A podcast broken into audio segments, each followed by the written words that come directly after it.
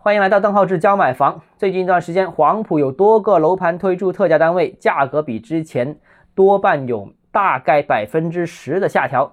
比方说啊，黄埔的某个网红盘某某之光啊，大家应该知道啊，这特价单位到四万八千块钱起啊，那比之前呃六万块钱的吹风和去年下半年呃五点六万左右的呃还是在抢的这个节奏相比，其实降了很多。另外呢。老黄埔的某某华庭啊，之前也推了一批特价单位，也是四字头每平方啊出街。还有呢，就是黄埔本地的开发商在老黄埔开发的一个项目，最近一段时间特价单位也是四点一万起每平方。那之前这个项目是卖到五万五左右的，所以现在呢也降了很多很多啊。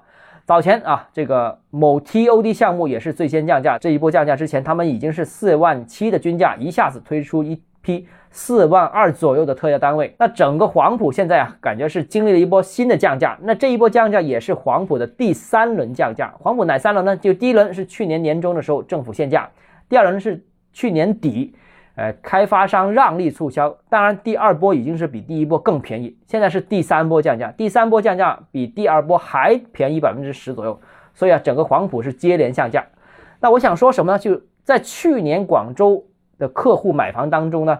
大家都好像对广州东进像着了魔一样，天天说广州往东发展，再贵也要买广州呃东边。那广州往东发展当然是事实啊，这个我已经跟大家也说过很多次。一直以来我也很看好黄埔，在去年上半年我也看好黄埔，也建议大家买。但是到年终的时候，其实这个性价比已经很低了。我之前说了 n 次，就是说茅台可能是中国很好的企业，但是如果你两千六百块钱一股买它的话，那你一样有可能亏到一千五百块钱，每一股亏一千块钱。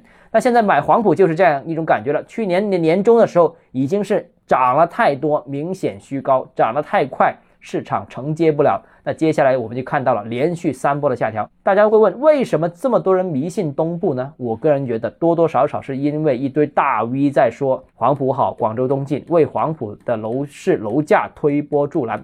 而这批大 V 呢，我个人觉得大多都是最近这一年半载冒出来的一些牛鬼蛇神。